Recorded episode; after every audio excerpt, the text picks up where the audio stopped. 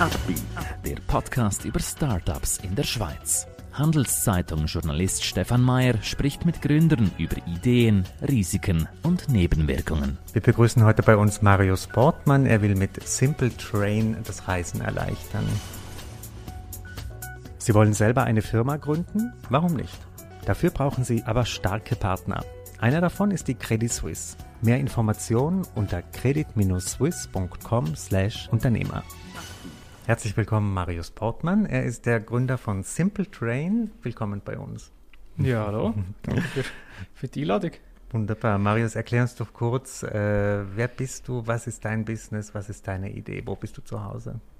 Äh, also ich bin der Marius, 22 und habe während dem, meinem Studium, ich studiere Soziologie, habe ich in der einen Semesterferien mal die Idee gehabt, internationale Zugreisen von der Schweiz aus zu vereinfachen, weil viele Leute haben irgendwie das Gefühl, Zugfahren wäre zwar etwas, was sie gerne würden machen, aber sie wissen nicht so genau, wie das funktioniert. Oder sie haben das Gefühl, Zugfahren ist zu teuer oder mega umständlich. Und weil ich das halt schon gewusst habe, habe ich dann ja, die Idee gehabt, irgendwie da den Leuten zu helfen, weil ich selber schon oft mit dem Zug verreist bin und dann äh, auch weiss, wo man, was für Tricks und was für Kniffe eigentlich am Schluss ganz günstige Billette rauskommen. Und ja, aus dieser Idee heraus ist das Projekt Simple Train entstanden und die Idee bleibt auch immer noch das Gleiche, also dass man kann einfach und günstig im Zug verreisen mhm. Ich habe das selber oft erlebt, man plant irgendwie einen schönen Roadtrip oder eine Rundreise mit dem Zug und dann bleibt man hängen bei verschiedenen Preistarifsystemen. Ähm, wie löst ihr denn dieses Problem jetzt?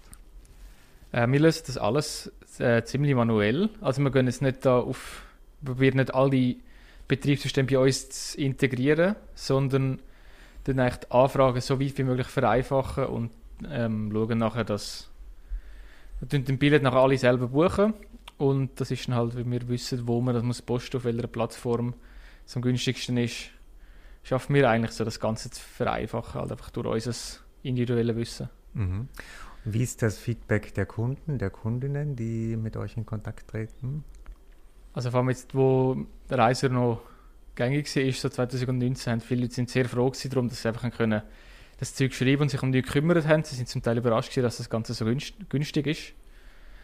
Ähm, und jetzt so das Neue, es ist noch nicht so ganz sicher, was wir eigentlich wollen, aber ich glaube, es auch mit der neuen Website, die wir jetzt vor ein bisschen mehr als einem Monat online gestellt haben, sind sie auch sehr zufrieden und gefunden, es sieht schön aus und ist auch nochmal eine Vereinfachung zu dem, was vorher war. Also wir haben am Anfang vor allem über E-Mail und über Facebook abgewickelt, die Buchungen und jetzt über die Website mhm. soll es nochmal einfacher werden.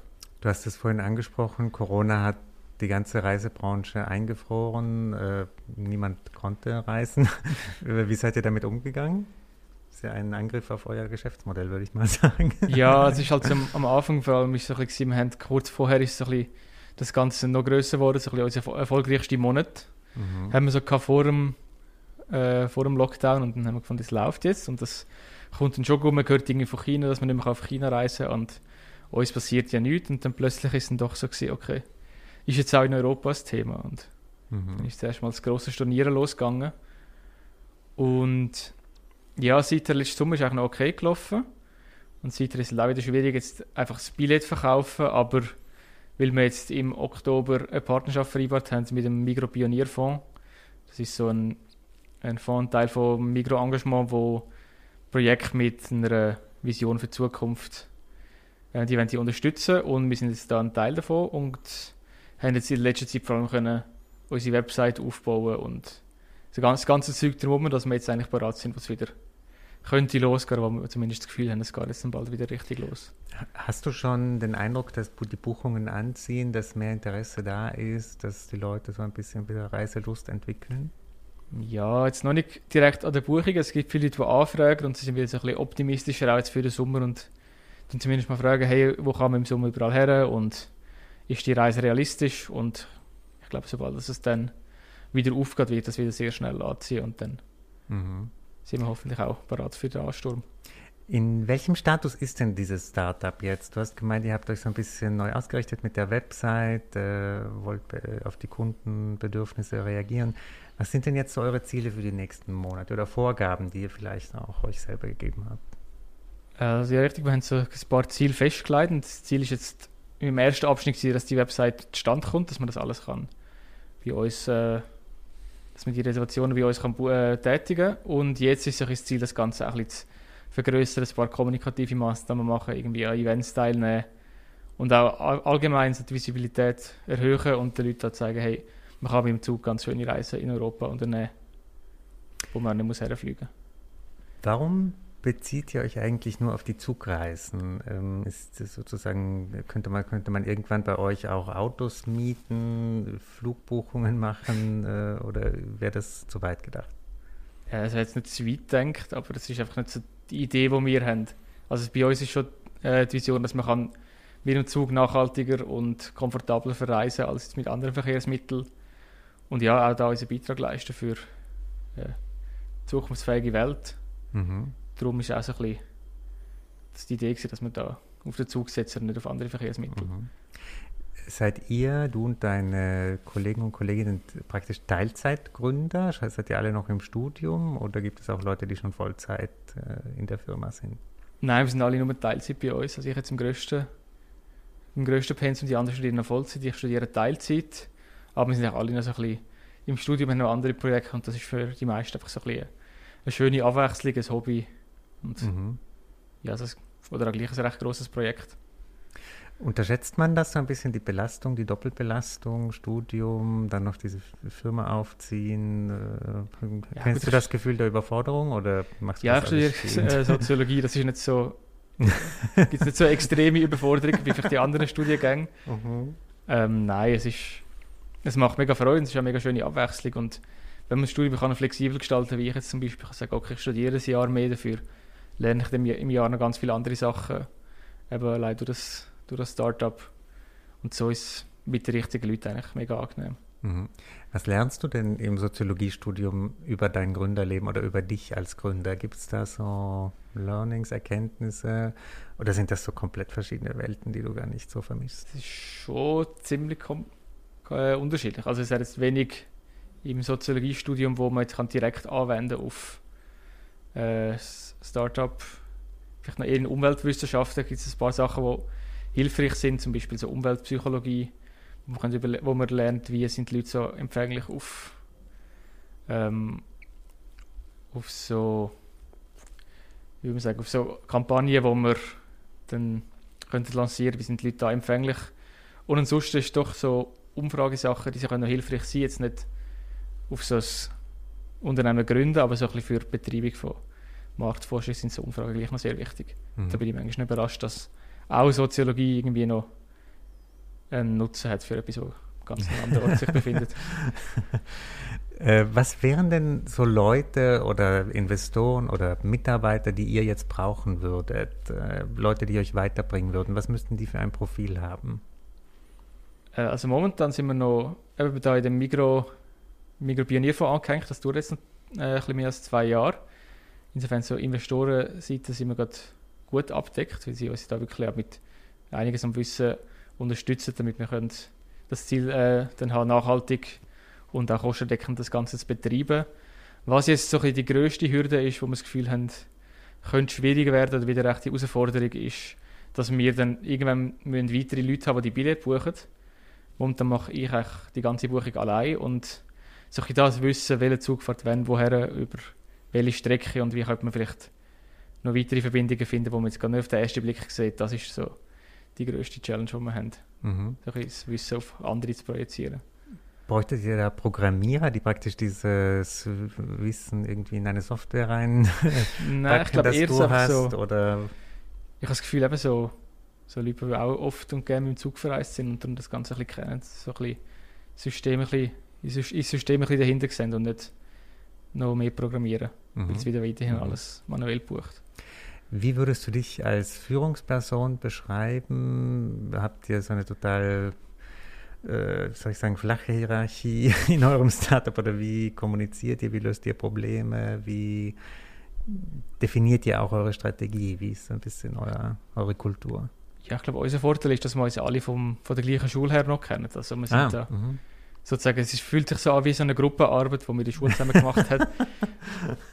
so mit eine Lehrperson, die sagt, was es zugeht und wir machen das einfach irgendwie und so, äh, so ist quasi unsere Kommunikation. Wir, mhm. reden ganz normal miteinander, man kann sich ein bisschen Schaffen das Persönliche auch trennen oder tun wir ein bisschen arbeiten, dann kann man gleich wieder über Persönliches reden und ja, man hat schon, also wir machen auch Mitarbeitergespräche und solche Sachen.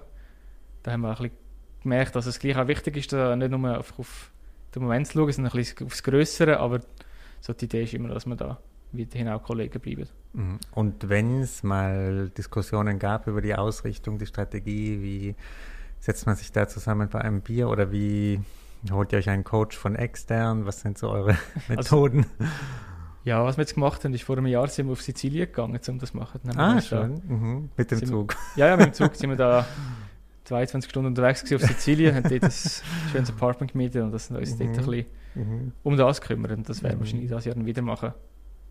Hast du eigentlich Lust, äh, Gründer zu bleiben oder würdest du irgendwie mal sagen, du wirst Soziologieprofessor oder würdest in, was macht man eigentlich, wenn man Soziologie studiert hat? Welche Berufsfelder sind ja, da? Es ist unterschiedlich. Mhm. allem, also ich interessiere mich vor allem eben für so Markt- und Meinungsforschungsthemen. So ein bisschen Umfragen, so, äh, wie findet man Sachen raus.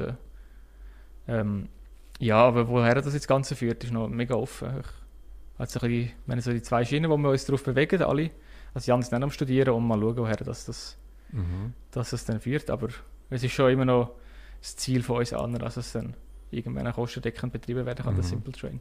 Hast du so einen Generalplan für deine Karriere, deine, bis du 30 bist, oder ist das einfach noch Nein, zu also, früh?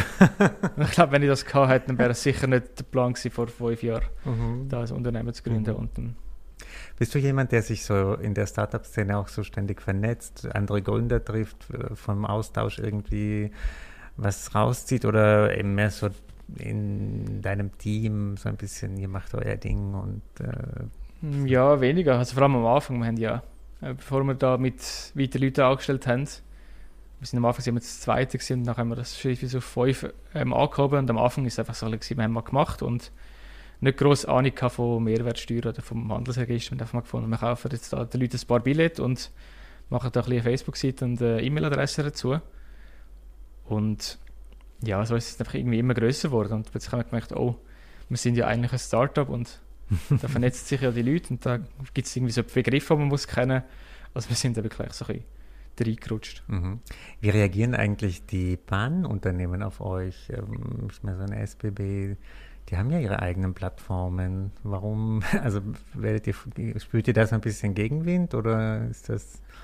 Ja, weniger. Wir sind jetzt da mit einigen Bankgesellschaften im Gespräch über eine Partnerschaft. Bei vielen, zum Beispiel bei ausländischen, läuft das vor allem auf Vertriebspartnerschaften aus. Zum Beispiel mit der DB haben wir das schon ab, abgeschlossen. Und die finden es einfach nice, dass wir so ein bisschen ihre Billett äh, verkaufen und das ein bisschen bewerben. Und wir sind ja keine Konkurrenz zu der SB, weil wir kaufen die eigentlich Billett für ihre Züge. Mhm. Und am Schluss sind sie auch interessiert daran, dass mehr Leute mit ihnen verreisen und ja, wir sind da und schauen, dass Beziehungen weiterhin gut bleiben. Und so eine Vertriebspartnerschaft mit der Deutschen Bahn, das heißt, äh, ihr bekommt dann Anteile an jedem Ticket oder sie, wie, wie sieht das aus? Ja, es ist einfach so eine, wir sind einfach sozusagen eine Agentur von ihnen, wo das Ganze dann in die Bilder vertreiben und genau, dass ich einfach eine kleine Provision bekommt und das dann so noch, dass man so auch ein bisschen schauen dass man weiterhin preiswert bleibt. Mhm. Geht ihr auch auf andere zu, in Italien Trenitalia oder in, Österreich ÖBB? Ja, ja wir, wir, sind dran, aber es ist ein, ein rechter Aufwand, so, die mhm. so jede einzelne Partnerschaft abzu, abzuwickeln und jedes Land wieder irgendwie andere Systeme, die man muss auskennen und andere Verträge zum Abschließen. Also es ist ein ein kleiner Prozess jedes Mal. Mhm. Was nervt dich am meisten an deinem Gründerleben? Was sind so die Momente, wo du sagst, eigentlich, ich will zurück komplett an die Uni? das ist sehr selten der Fall. Es ist vielleicht mhm. höchstens so, wenn man merkt, okay, es ist gleich wichtig und man hat da eine gewisse Verantwortung auch gegenüber anderen, dass das jetzt funktioniert. Das ist so ein bisschen der Druck, der ein bisschen höher ist, aber das Positive überwiegt schon. Mhm. Was kriegst du von Familie, Freunden so, außer denen, die jetzt mit dir im Team sind, für ein Feedback? Also raten die die so zum Gründerleben oder hat das immer noch so ein bisschen einen exotischen Charme? Sie finden es, glaube ich, schon noch lustig, dass ich jetzt da plötzlich so ein Interview bei der Handelszeitung zum Beispiel mache oder irgendwie da eben so als Unternehmer gründe im Handelsregister bin. Also die einen, also sie sind alle mega Fan vom Projekt, aber es ist schon so ein bisschen nicht so unsere Welt eigentlich, wo wir uns drinnen bewegen, dass man da Unternehmen gründet. Die mhm. meisten sind einfach am Studieren momentan und wissen auch nicht so genau, woher das es wollen. Darum ist, sind wir da schon ein bisschen die Exoten. Mhm. Ja, Marius, ich wünsche euch auf diesem interessanten Weg weiterhin viel Erfolg. Ich hoffe, ich kann das auch mal nutzen, weil ich reise eigentlich auch gerne mit der Bahn und das ist meistens ein riesen Pain. Und da freue ich mich, wenn ihr da Abhilfe schafft. ja, danke dir und viel Erfolg. Ne? Ja, danke. Ein Podcast der Handelszeitung.